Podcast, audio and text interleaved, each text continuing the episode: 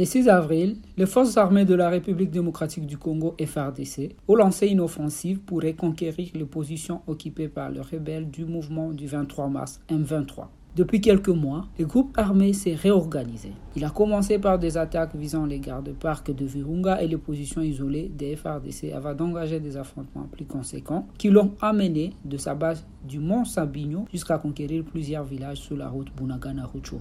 Après avoir essuyé un revers au poste frontalier de Bunagana par l'armée ougandaise, la M23 a décrété un cessez-le-feu unilatéral le 1er avril 2022 et a demandé des négociations. Qu'est-ce va faire Kinshasa? Bonjour, vous écoutez le sixième épisode de la saison 2 de Ponajek, la capsule audio du groupe d'études sur le Congo et Debouteli, son partenaire de recherche en RDC, qui tente d'éclairer l'actualité congolaise. Je suis Rigen Miveri, chercheur au baromètre sécuritaire du Kivu. Nous sommes le vendredi 8 avril 2022. Fraîchement nommé, le général Peter Chirimwami a repris le commandement des opérations de FRDC avec comme mission immédiate faire face à la menace que fait peser le M23 sur la partie sud-est de la province du Nord Kivu depuis quelques semaines. Au même moment, un sommet est annoncé à Nairobi avec au programme la question du M23 entre autres. Il est prévu que les présidents ougandais, kenyans, congolais y prennent part.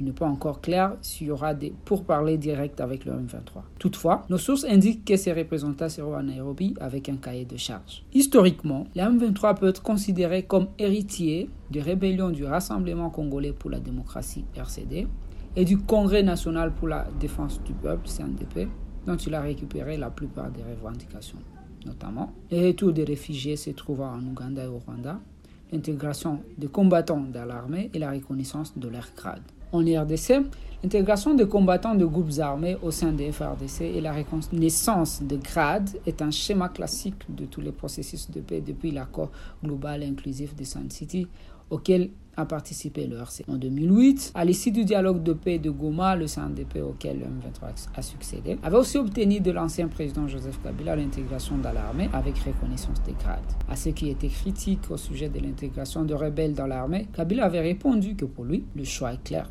la paix et la sécurité du Nord Kivu passaient avant toute chose. Manifestement, c'est la justice qui avait été sacrifiée au nom de la paix. Pourtant, ce choix politique n'avait pas empêché que soient créés les M23 par le même militaire qui ont décidé de quitter l'armée quatre ans après leur réintégration. En 2013 et en 2019, la RDC a encore promis de réintégrer ses combattants. D'ailleurs, M23 reproche au gouvernement de n'avoir pas notamment tenu cet engagement. Le groupe armé affirme que sa délégation a passé plusieurs mois à Kinshasa en attente de cette mise en œuvre sans aucun résultat. Aujourd'hui, le nouveau programme de démobilisation, désarmement, relèvement communautaire et stabilisation a décidé de mettre fin à l'intégration collective des combattants issus des groupes armés dans les FRDC. Les accords précédents prévoyant cette intégration sont devenus ainsi caducs car contraires au principe du nouveau programme. Politiquement, l'intégration de rebelles dans l'armée reste impopulaire dans l'opinion congolaise.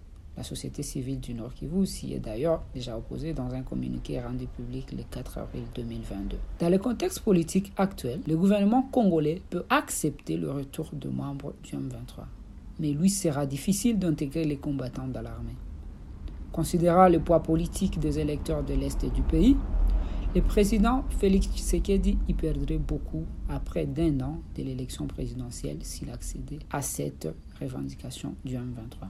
Une question demeure. À défaut de leur offrir l'intégration, le gouvernement sera-t-il capable de le contraindre à déposer les armes? En attendant, pour recevoir Ponajek chaque vendredi sur votre téléphone, Rejoignez notre fil WhatsApp en envoyant GEC, GEC ou Ebouteli au plus 943 894 110 542. À bientôt.